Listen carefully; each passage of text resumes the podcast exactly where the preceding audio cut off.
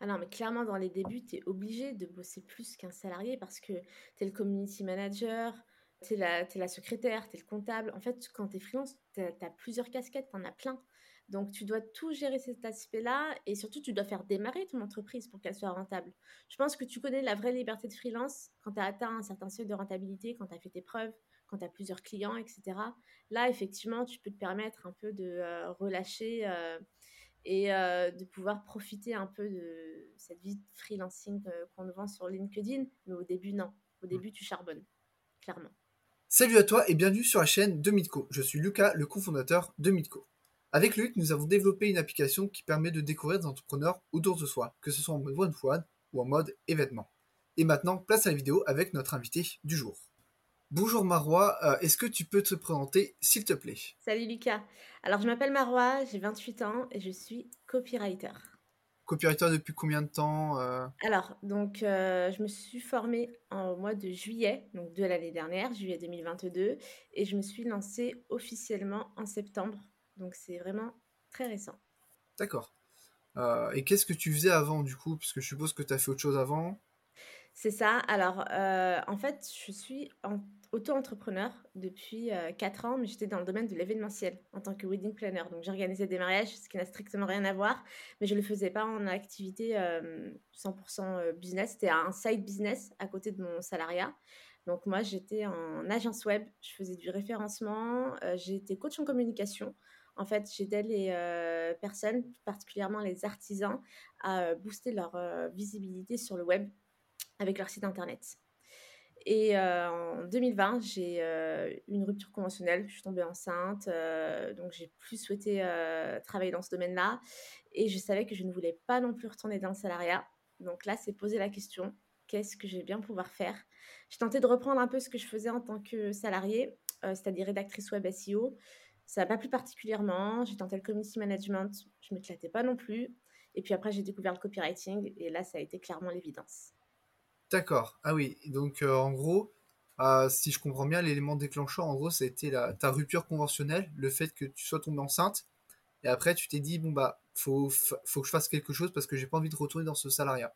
Ouais, en fait, je voulais plus retourner dans un job où j'étais pas alignée avec mes valeurs, où euh, je passais 45 minutes tous les matins dans les bouchons, où après, quand je suis tombée enceinte, je me suis dit, il va falloir que j'aille euh, chercher mon fils dans le speed en sortant à 18h, je vais me taper une demi-heure de bouchon, va falloir que je fasse le bain, le repas, etc. En fait, ça m'allait plus du tout cette, cette notion de, de, gérer son temps de cette manière-là. Et je me suis dit, non, je ne vais pas retourner dans le salariat, il faut que je gère mon propre planning et aussi avoir le luxe de choisir mes propres clients et travailler avec mes propres valeurs.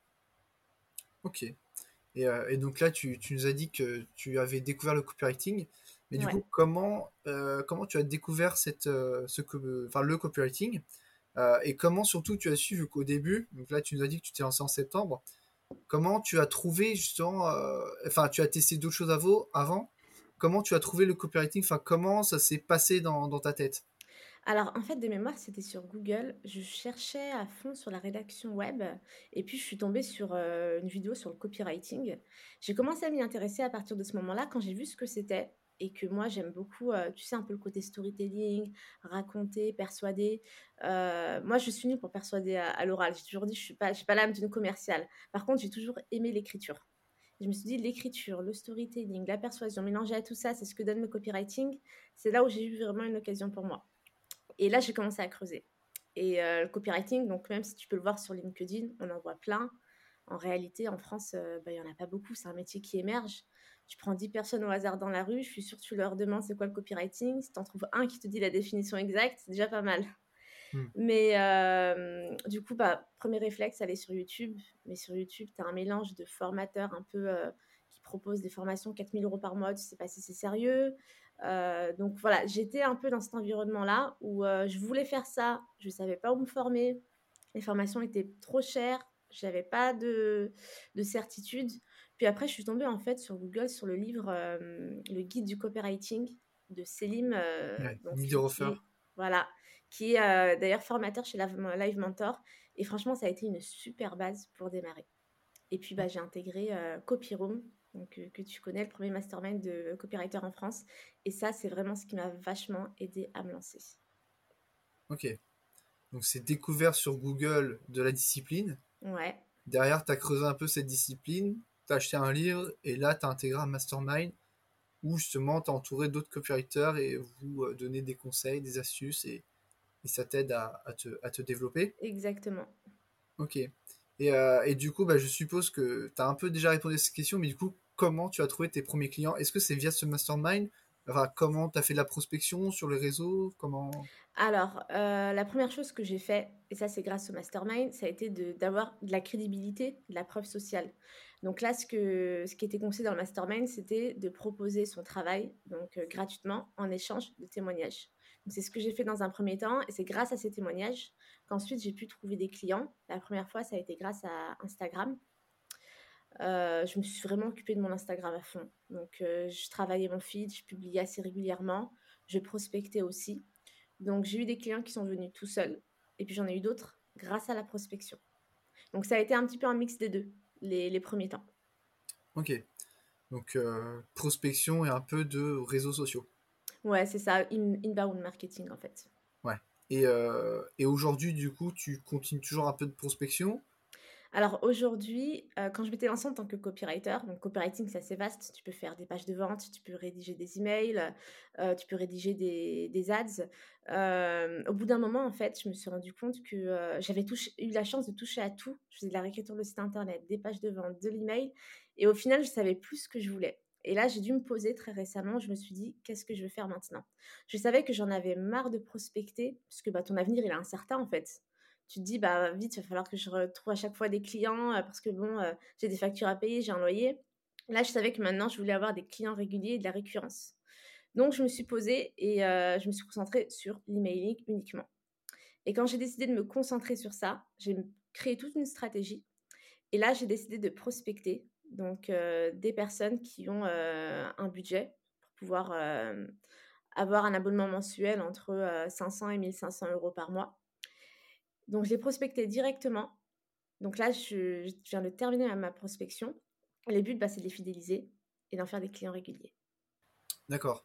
Euh, et quand tu dis tu as établi euh, toute une stratégie, enfin une stratégie de création de contenu, enfin tu peux nous en dire un peu plus? Ouais, c'était en fait une, une, stratégie d'offre. C'était clairement créer euh, bah, une offre qui pourrait permettre bah, déjà me nicher trouver qui, euh, qui, est-ce qui vont être mes clients. Donc moi, dans mon cas, c'était des infopreneurs, coachs ou formateurs qui ont déjà une, euh, une base mail de données à peu près de 1000 à 2000 personnes minimum. Ensuite, j'ai euh, prospecté via Google.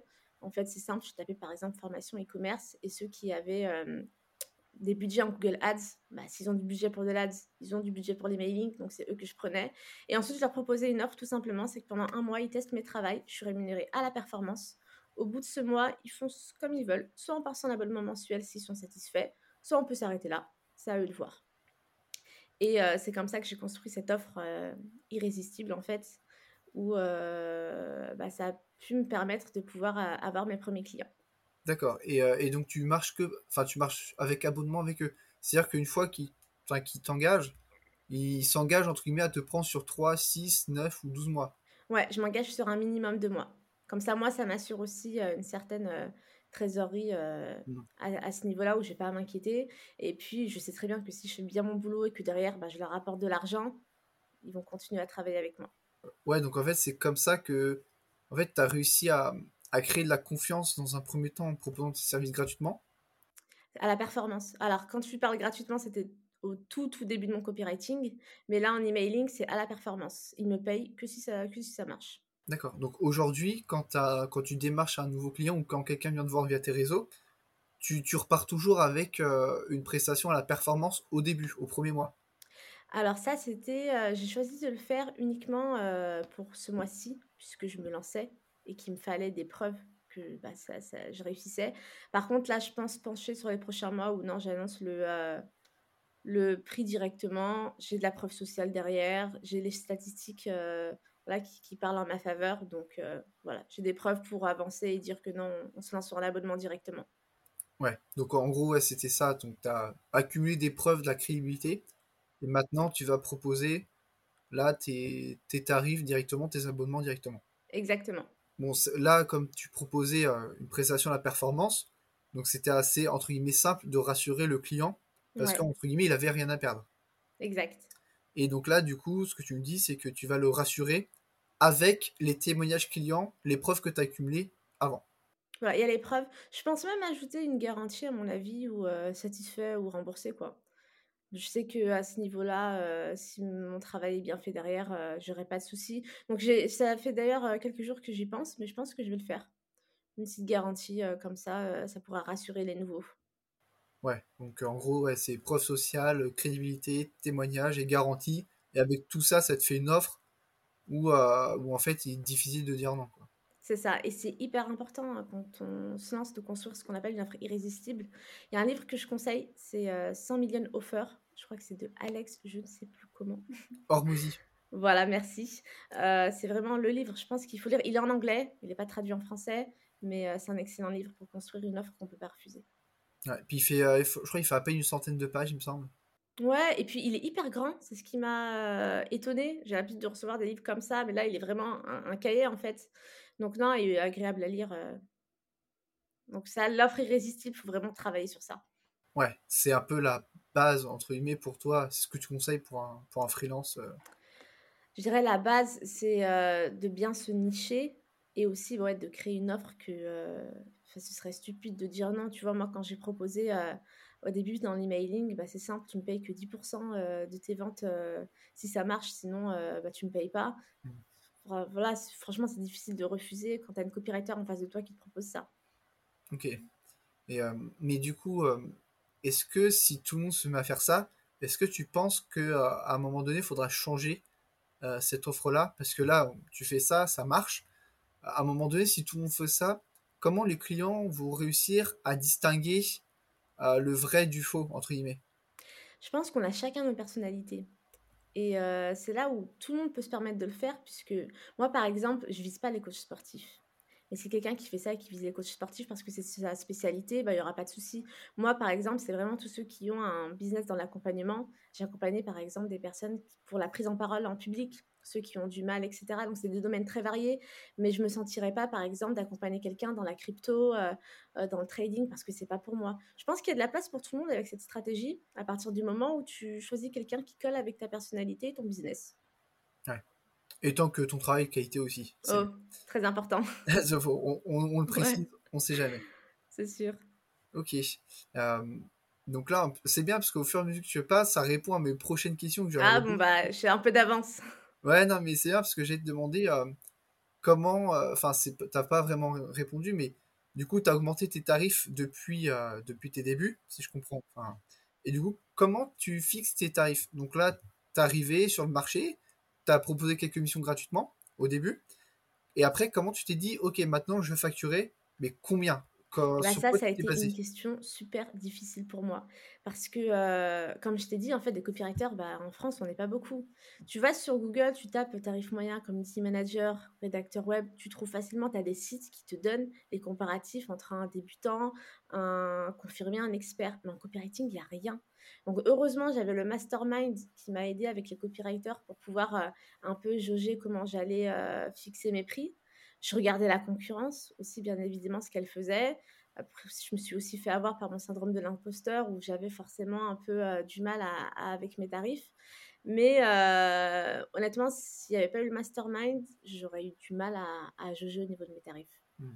C'est ça que j'ai l'impression, bah, tu parlais de syndrome de l'imposteur. Donc c'est, euh, est-ce que tu peux expliquer un peu ce syndrome pour ceux qui, qui ne connaissent pas? Oui, bien sûr. Bah, le syndrome de l'imposteur, tout simplement, c'est quand on va donner un prix qui a moins de valeur que le travail qu'on va mettre dedans. On ne se sent pas légitime à pouvoir euh, mettre un prix euh, à la hauteur de notre travail. Hmm. Et euh, moi, j'étais confrontée à ça. Je me suis dit, mais c'est peut-être trop ce que je vais facturer, etc. Et en fait, j'en ai tout simplement un coach du mastermind qui s'appelle Gilles qui me disait ceux qui ont le syndrome de l'imposteur, c'est ceux qui sont humbles. Et il y en a qui sont des arnaqueurs et qui n'ont vraiment pas de, de, mal, en fait, à chiffrer des sommes énormes. Alors pourquoi toi, tu aurais du mal à faire ça? Et puis c'est vrai que quand je me rends compte de tout le travail que je mets derrière, toutes les lectures que je fais, les livres que j'apprends, que je lis, etc., je me suis dit non, je peux pas non plus, euh, je fais tourner une entreprise, au bout d'un moment, c'est un business. Donc maintenant, je me tiens un tarif, j'y vais, soit ils acceptent, tant mieux, ils acceptent pas. C'est tout simplement qu'ils n'étaient pas dans ma cible.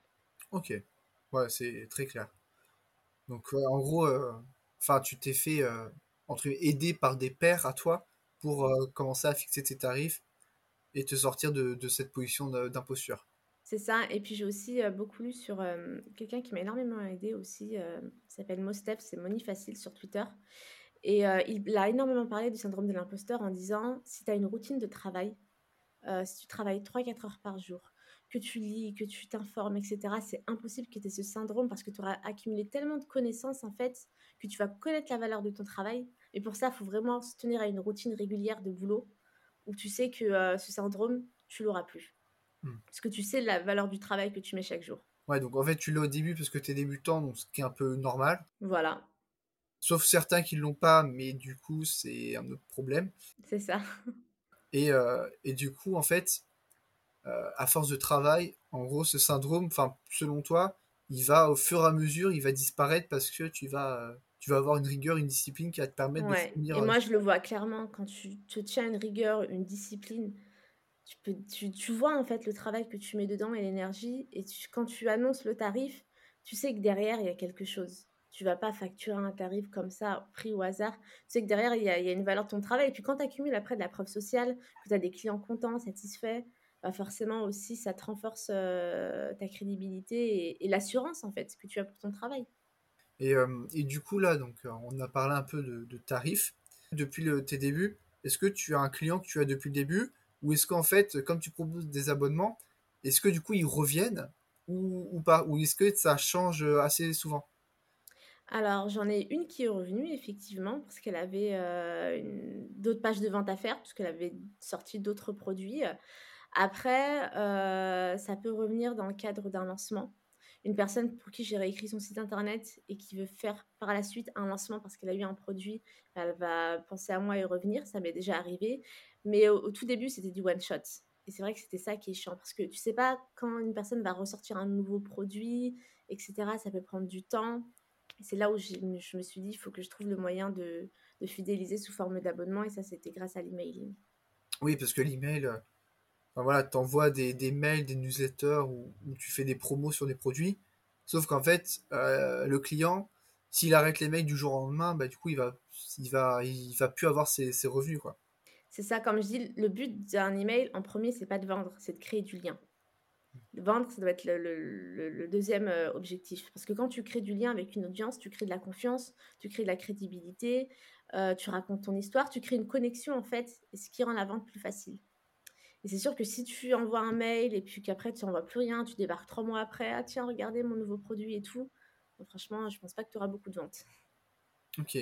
Après, toi, parce que là, c'est spécifique à toi vu que tu es, euh, et donc tu peux te, via l'emailing, tu peux proposer des offres à abonnement. Et qu'est-ce que tu conseillerais à, à quelqu'un, un freelance, donc qui n'a pas forcément cette récurrence-là, par exemple s'il fait des prestations un peu plus one-shot, euh, notamment, je sais pas, par exemple, à un développeur web, voilà, il va développer un site ou autre. Et après, derrière, bah, normalement, le client, il va pas avoir besoin de développer d'autres sites euh, mois après mois, en théorie. Euh, du coup, qu'est-ce que tu conseillerais euh, à, ce, à ces personnes-là, ces freelances-là, pour fidéliser ses clients? Est-ce que c'est possible déjà de, le faire selon toi? Je pense que le bouche à oreille fonctionne très bien. Donc, s'il les fidélise pas, le client peut au moins parler de lui à ses confrères. Donc, euh, moi, mon avis, c'est qu'il ne faut pas hésiter à repartir sur ses clients, prendre des nouvelles. C'est quelque chose que j'aime bien faire. Euh, quand j'ai réécrit un site internet, et eh ben alors comment tu t'en sors avec ton site, etc. Refaire un petit coucou de temps en temps. Euh, si on a peut-être créé des nouvelles offres qui peuvent se matcher avec ce qu'on a fait, être complémentaires, et eh ben repartir vers les clients. Mais sinon, ce que je conseillerais surtout aux freelances qui n'ont pas d'offres récurrentes, c'est de viser en fait à fond sur la construction d'une audience sur les réseaux sociaux. Je trouve que c'est hyper important de construire une audience, euh, de faire des études de cas, de, voilà, de, de, publier régulièrement, d'être visible tout simplement, puisque ça, ça peut vraiment rapporter des missions, euh, pas seulement voilà, prospecter, mais en avoir des personnes qui viennent ensuite euh, à soi grâce à notre visibilité. Ça, c'est vraiment ce que je conseille à fond. Ok, donc en gros, création de contenu pour, pour fidéliser un peu euh, cette, euh, ce client-là ou cette audience, ou au moins qui t'a encore en tête pour te recommander à... Être le top of mind, en fait. À dire que si je veux du développement, ah bah tiens, c'est cette personne, parce que cette personne, je la vois publier régulièrement sur LinkedIn. Cette personne, elle parle régulièrement de euh, ce qui m'intéresse, de mon problème. Je pense qu'être le top of mind, ça devrait être une priorité un peu chez tous les freelances. Ok. Ouais, donc, bah, si on peut, est-ce que tu peux expliquer un peu ce que c'est le top of mind? Ouais, bah, tout simplement, en fait, être la première personne à laquelle on pense, comme tu l'as dit. Quand on a un. Voilà, j'ai besoin d'un copywriter, ah bah tiens, ça va être un tel. J'ai besoin d'un développeur, bah tiens, ça va être un tel. Ouais, donc c'est occuper, occuper l'esprit. Ouais, c'est ça, devenir le choix numéro un. Petite pause comme ça entre deux questions. Si cette vidéo te plaît, n'hésite pas à liker, à commenter, à partager cette vidéo. Ça nous soutient et surtout, ça mange pas de pain, c'est gratuit. N'hésite pas à aller voir en description l'application Mitco qui te permet de découvrir des entrepreneurs autour de toi. Sur ce, on reprend avec l'interview. Ok. Euh, très bien, très clair. Euh, du coup, là, donc, tu nous as, tu as un peu parlé auparavant que tu étais. Euh, bah, que tu avais, été enceinte, etc., et que tu, tu cherchais une nouvelle façon de travailler. Ouais. Tu t'es mis en freelance. Et du coup, comment tu maintenant tu vis, enfin, comment tu gères vie pro versus vie perso? Euh, est-ce que tu bosses plus qu'en étant salarié? Enfin, comment, comment tu gères? Alors en fait, quand tu es freelance et que tu es chez toi, euh, le problème c'est que euh, quand tu es dans un, dans un bureau, tu t'occupes que de ton travail, quand tu es dans un coworking, etc. Mais quand tu es à la maison, tu te dis, bah tiens, il y a le ménage à faire, il y a le linge, il y a le repas, il y a ci, il y a ça. Il y a tout un environnement de, en fait, qui devient beaucoup plus compliqué que quand tu es salarié. Et quand tu rajoutes un enfant avec, ah, c'est le summum. tu as intérêt d'avoir une organisation militaire, sinon c'est compliqué. Bon, quand tu as un enfant, il faut avoir un moyen de garde. Euh, clairement, euh, tous ceux qui ont vendu le concept de même preneur euh, qui garde son enfant à domicile, qui peut concilier vie pro vie perso, c'est pas possible. C'est un mensonge. Je, préviens les mamans, c'est pas vrai. Mais non, non, il faut une, très bonne organisation, un moyen de garde pour son enfant et euh, même, je dirais même si possible, c'est top de s'aménager vraiment un espace dans la maison juste pour pouvoir travailler et pas être euh, monopolisé par les autres tâches qu'on peut faire euh, dans la maison. Quoi. Ne faut pas se laisser déborder en gros par, bah, comme je disais, par exemple les tâches ménagères, faire à manger, faire la vaisselle, etc. C'est ça. Parce que quand tu es au travail, quand tu es salarié, tu as un bureau, bah, en règle générale, quand tu quittes le travail, tu quittes ton boulot en fait. Tu, passes à autre chose. alors que quand on est freelance, bah, on a des plages horaires qui sont très larges en général. On peut travailler du lundi au dimanche. Donc, il euh, faut vraiment avoir cette organisation-là et être capable, et c'est difficile, de se décrocher du travail. Parce que bah aussi, on est souvent sur nos téléphones, il y a LinkedIn sur le téléphone, allez hop, je vais regarder les posts. Très facilement, tu t'embrouilles et tu mélanges les deux. Et si tu n'arrives pas à dissocier tout cela, à te mettre des limites, bah, au final, tu as une routine qui ressemble à n'importe quoi et tu peux facilement te faire déborder. Et, et toi, du coup, c'est quoi tes conseils? Enfin, Comment tu, donc toi, tu fais garder ton enfant, c'est ça si Ouais, je fais garder mon enfant. Moi, j'ai une nounou à, domicile pour le moment. On verra si je le mettrai plutôt à l'extérieur. Je fais garder mon enfant. Euh, J'essaie de me tenir sur voilà, tous les matins. Par exemple, je prends aucun appel les matins. C'est que les après-midi. Les matins, ça va vraiment être travailler sur mes publications, sur euh, euh, bah, mes emails, etc. Parce que moi, le matin, c'est là où je suis plutôt le plus créative, en fait. Et l'après-midi, ça va être l'école, ça va être un peu administratif. En fait, je me crée une petite routine en fonction de ce qui fonctionne le mieux pour moi. Je pense qu'il n'y a pas de routine parfaite. Il faut voir en fonction de sa personnalité, qu'est-ce qu'on aime, qu'est-ce qu'on aime le plus. Mais s'y tenir, c'est vraiment important, c'est s'y tenir. Et surtout, être focus sur ses tâches. C'est d'ailleurs un des conseils des plus grands comme Bill Gates et Warren Buffett, à qui on a demandé d'ailleurs autour d'un dîner, euh, écrivez sur un papier les deux choses qui ont permis votre succès. Donc ils ne se sont pas concertés, mais ils ont tous les deux écrit la même chose focus, concentration. Ne pas se laisser distraire. Quand on travaille, on travaille, on coupe ses notifications, on coupe son téléphone. Et dès qu'on a voilà, une routine où on est concentré, euh, pas déstabilisé et, euh, voilà, et organisé tout simplement, bah, tout fonctionne après. Ok, ouais, donc c'est vraiment, toi tu fonctionnes avec des, des plages définies euh, où tu sais ce que tu as à faire, genre tu te lèves, tu sais ce que tu as à faire aujourd'hui, tu... Ouais, je, pense que c'est important la veille de programmer sa journée du lendemain et pas se retrouver devant son ordinateur et se dire bon bah maintenant je fais quoi? Parce que le temps que tu réfléchisses en fait tu, perds du temps au final. Alors que si tu te lèves le matin, tu sais déjà ce que tu vas faire, bah allez let's go quoi, ta journée elle est tracée, t'as plus qu'à te mettre au travail. Il n'y a pas de place pour la procrastination en fait. Ouais voilà, tu, tu passes pas une demi-heure à réfléchir, à planifier ta journée, elle est déjà, elle est déjà faite. Et, euh, et du coup bon là par rapport aux salariés, est-ce que tu as l'impression de bosser plus? Enfin, est-ce que tu bosses plus? Euh, Comment ça se passe? Parce que souvent on dit qu'il y en a qui se mettent freelance pour avoir plus de liberté, plus de flexibilité, pour bosser peut-être un peu moins qu'un salarié. Est-ce que toi, c'est ton cas aujourd'hui? Ah non, mais clairement, dans les débuts, tu es obligé de bosser plus qu'un salarié parce que tu es le community manager, euh, tu es, la secrétaire, tu es le comptable. En fait, quand tu es freelance, tu as, plusieurs casquettes, tu en as plein.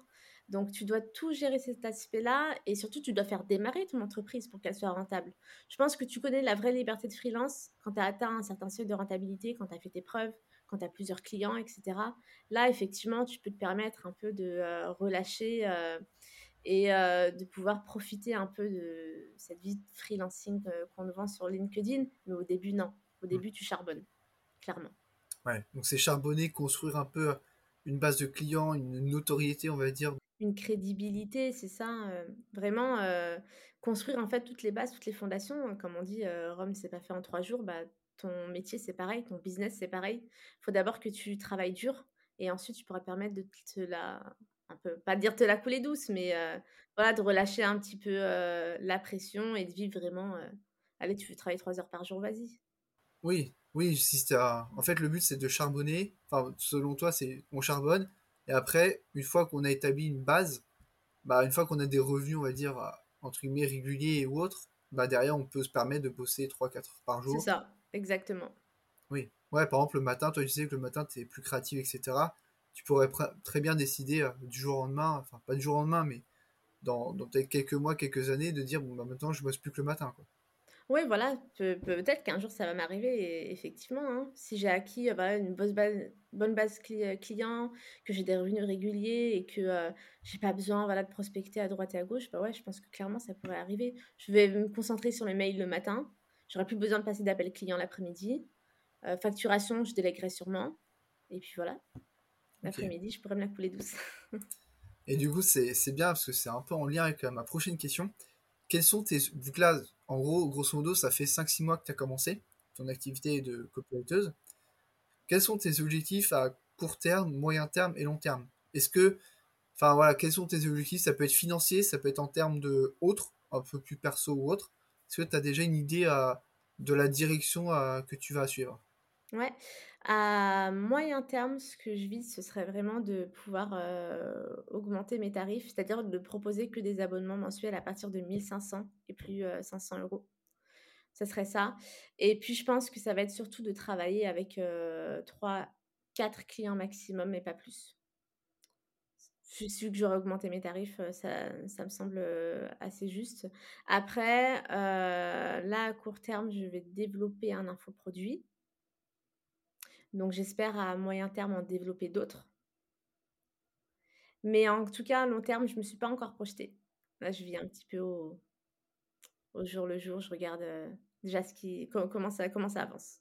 Et tu, parles de développer le produit. Est-ce que tu peux nous en dire un peu? Ouais, en fait, ben, euh, je me suis rendu compte qu'il y avait pas mal de personnes qui n'avaient pas du budget pour que moi, je rédige leur newsletter.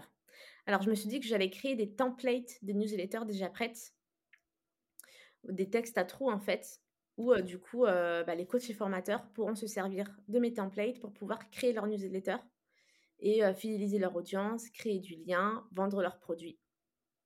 Donc là, j'ai déjà des bêta-testeurs à qui je vais bientôt envoyer puisque c'est bientôt terminé. Et puis ça devrait être prochainement mis en vente d'ici un mois et demi, en fonction des retours bien entendu des bêta-testeurs.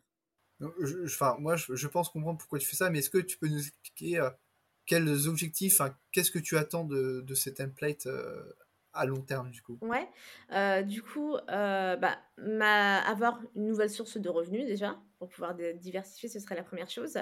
Et oui, je pense que c'est surtout ça, diversifier un peu ses sources de revenus, pouvoir apporter de la crédibilité, puisque bah, voilà, je fais de l'emailing, je suis spécialiste, donc pourquoi pas créer un nouvel infoproduit à ce sujet-là, et pouvoir avoir un autre type de cible. Aujourd'hui, mon ma cible, c'est ceux qui ont un budget entre on va dire plutôt 1000 à 2000 euros par mois. Ceux qui n'ont pas de budget, au moins un budget un peu moindre, et eh ben, ils pourront toujours euh, avoir mes templates. Donc diversifier ma cible et mes revenus.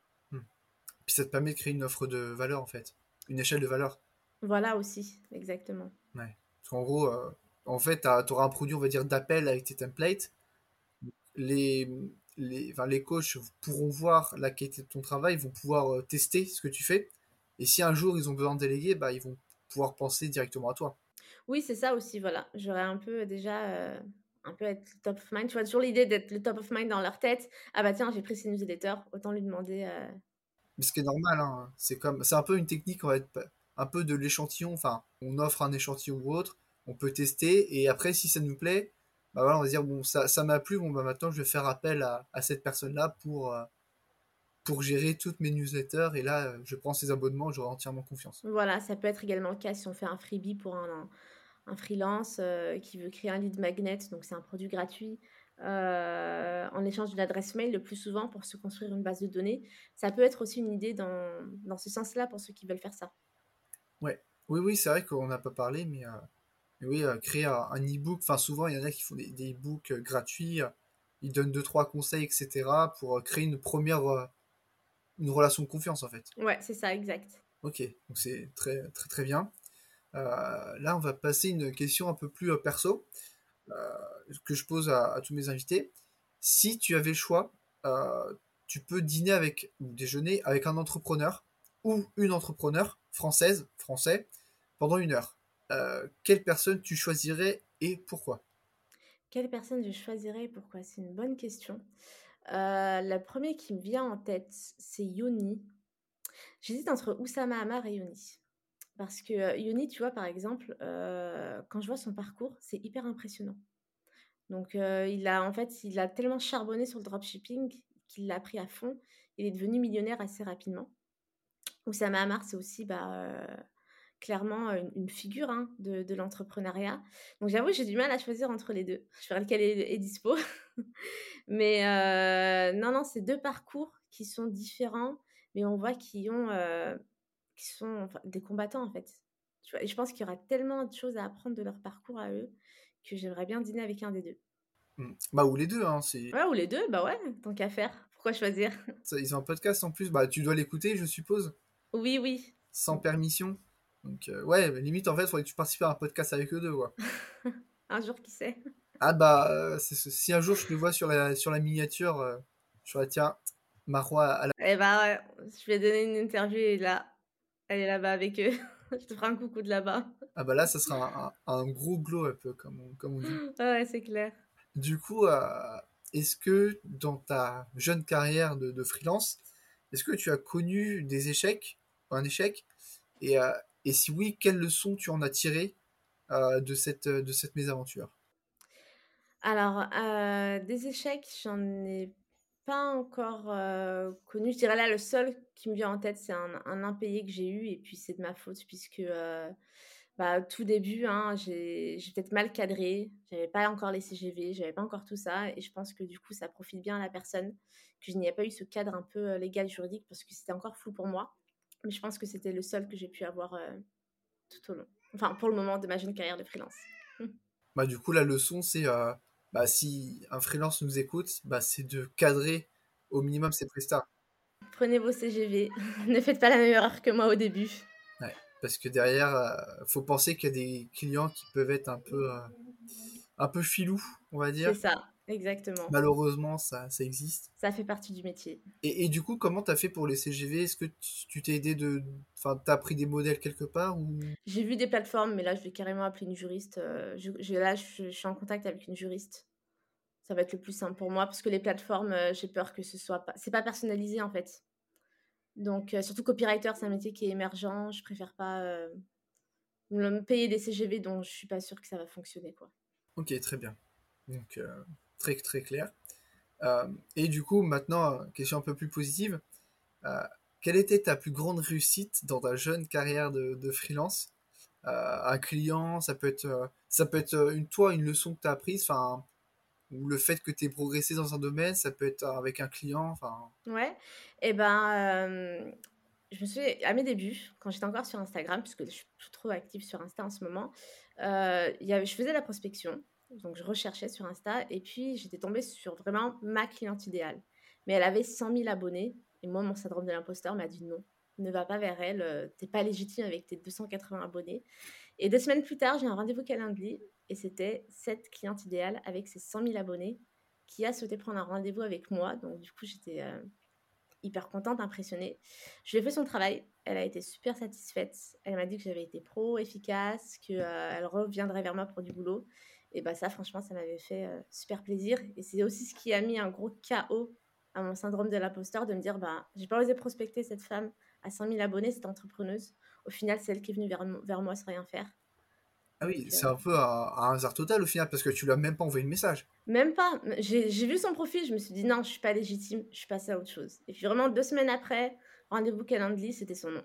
Ah oui, c'est un, un, hasard total. Ou alors elle a vu que tu avais vu son profil ou... Je pense que sur Instagram, tu peux pas voir qui voit tes profils. Donc je pense qu'elle a dû tomber sur un de mes posts, en fait, tout simplement. Euh, j'ai dû mettre un hashtag sur Insta qui l'a intéressé, puisqu'elle lançait un produit. Et je pense que c'est comme ça qu'elle m'a trouvé. Ah oui, après peut-être que euh, quand tu visites le profil de quelqu'un, enfin peut-être qu'après l'algorithme te met plus en avant auprès de cette personne. Je sais pas comment ça fonctionne, mais. Ça a été une belle surprise. Hasard de dingue, quoi. Mais tant mieux. Bah, et du coup, j'espère qu'elle va refaire appel à toi dans. Bah ouais, carrément. Donc euh, je suis contente d'avoir fait sa page de vente, d'avoir fait sa séquence email et euh, qu'en plus elle a atteint ses objectifs de lancement, donc c'est top. Ok. Et, et, du coup, maintenant, on va passer à dernière, dernière question qui sont peut-être les plus, euh, les plus cruciales, on va dire, pour un freelance. Euh, quel conseil tu peux donner à un freelance là qui songerait à se lancer? Ou les conseils que tu te donnerais à la Marois d'il y a euh, du coup 6-7 mois? Ouais, alors je pense que moi, ce que je me serais donné comme conseil, ce sera en première étape, créer une audience, créer sa newsletter et vendre ses produits ou ses services. Parce que je me suis rendu compte que c'est vraiment trois, étapes pour qui y a sûrement, enfin, pour qui ça fonctionne à chaque fois. On peut voir Nina Ramen, par exemple, euh, qui est connue sur LinkedIn, qui a fonctionné de cette manière et ça marche. J'en connais d'autres pour qui ça a fonctionné de cette manière et ça marche. Et puis je me dis que moi aussi, qui est sur mon compte perso une petite audience sur Instagram, je sais que si je vends un produit, si je conseille, tout de suite je vais ramener puisque j'ai des prospects en fait qui sont tièdes, qui sont chauds. Et c'est mon conseil que je donnerais créer une audience, créer sa newsletter, vendre ses produits. Ok. Quand tu dis vendre ses produits, c'est ses services de freelance ou même Ses services de freelance, ses infoproduits euh, ou ses produits physiques, peu importe. Mais je pense que c'est vraiment une démarche qui fonctionne. Ouais. Est-ce que tu peux nous en dire un peu plus sur la création d'audience? Enfin, Parce qu'on on dit tous, ouais, il faut construire une audience. On se dit oui, c'est bien.